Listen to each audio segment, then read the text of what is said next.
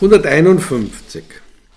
Wenn das relative Wissen gereinigt ist durch Trennung von Unterscheidung, dann gibt es ein Umdenken hin zum Aufenthaltsort der Soheit, frei von Unterscheidung. 152. Unterscheide nicht Unterscheidung. Es gibt keine Wahrheit in der Unterscheidung.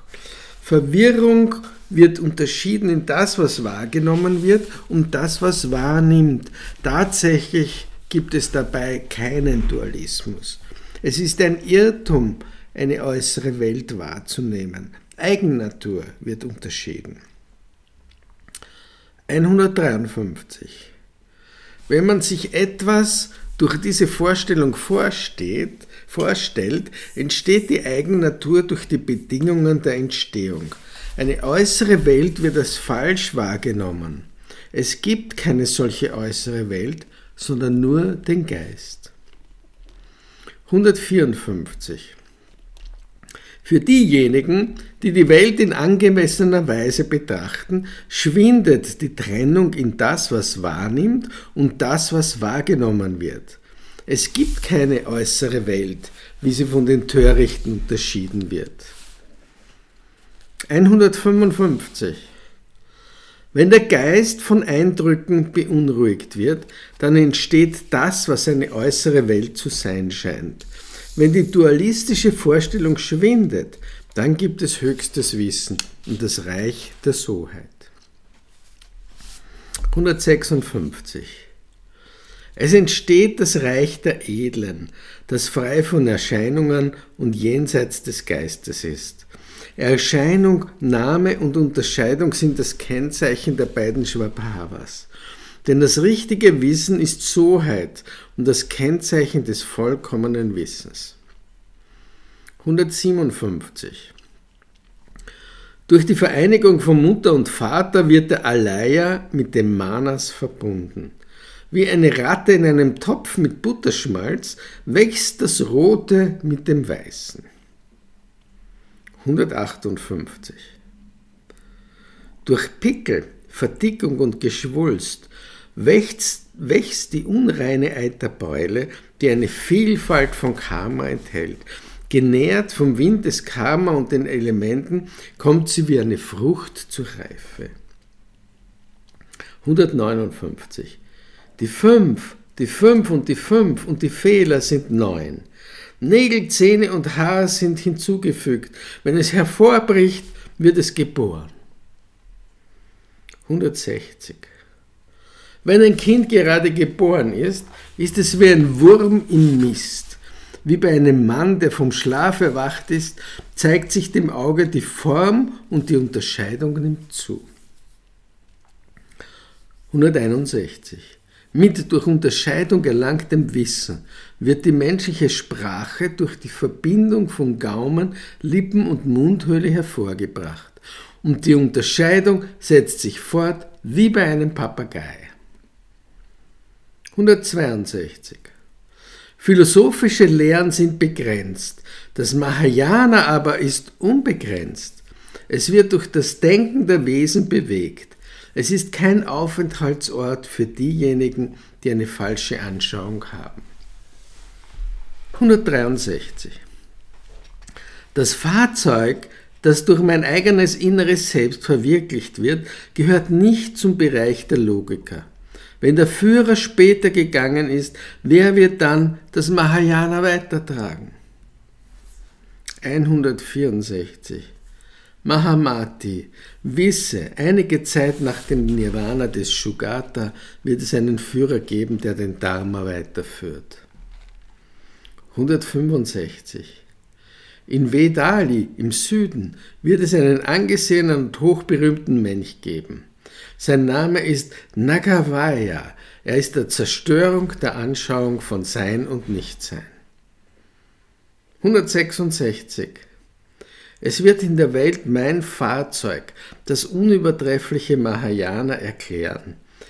Wenn er die Stufe der Freude erreicht hat, wird er in das Paradies Shukavati gehen. 167. Wenn die Eigennatur aller Dinge durch Erkenntnis festgestellt wird, wird sie nicht verstanden.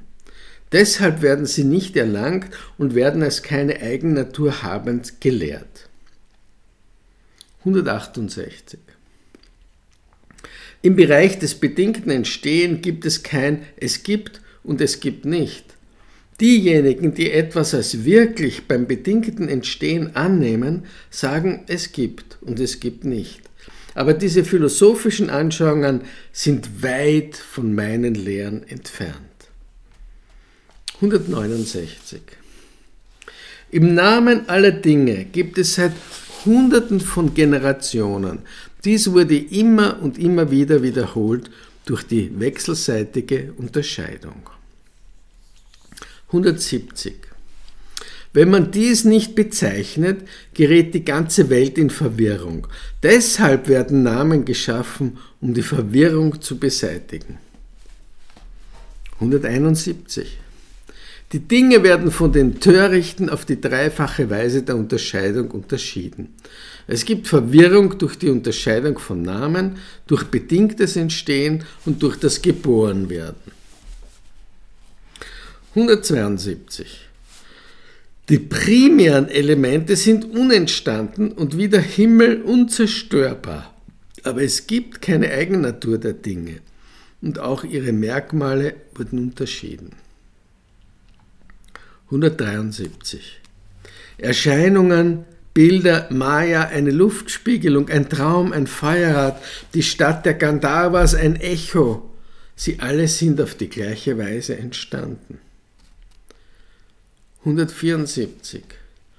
Nicht-Dualität, Soheit, Leerheit, die letzte Grenze, die Wesenheit, Dharmata, Nichtsunterscheidung, diese lehre ich als Kennzeichen des höchsten Wissens. 175. Die Sprache gehört zum Bereich des Denkens. Wahrheit wird somit falsch dargestellt. Das höchste Wissen, das vom Geist unterschieden wird, gerät in den Dualismus. Deswegen wird das höchste Wissen nicht unterschieden. 176. Was die Dualität von Sein und Nichtsein angeht, so gibt es ein Reich des Verstandes. Wenn dieses Reich untergeht, geht auch der Verstand vollkommen unter. 177. Wenn man die äußere Welt nicht als real begreift, gibt es weder Verursachung noch Realität. Es gibt das Wesen der Soheit, die das Reich der Edlen ist.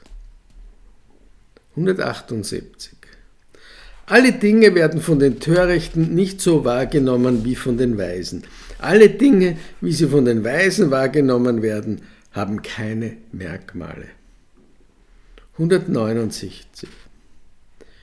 Wie sich die Törichten eine falsche Halskette als golden vorstellen, so werden alle nicht goldenen Dingen von den schlechten Logikern als golden vorgestellt. 180. Diejenigen, die an Entstehung von etwas glauben, das nie zur Existenz kam und wenn es zur Existenz kam, schließlich wieder verschwand, solche kommen zur Annahme, dass Dinge zur Existenz kommen und wieder verschwinden aufgrund von Verursachung. Sie haben kein Standbein in meiner Lehre.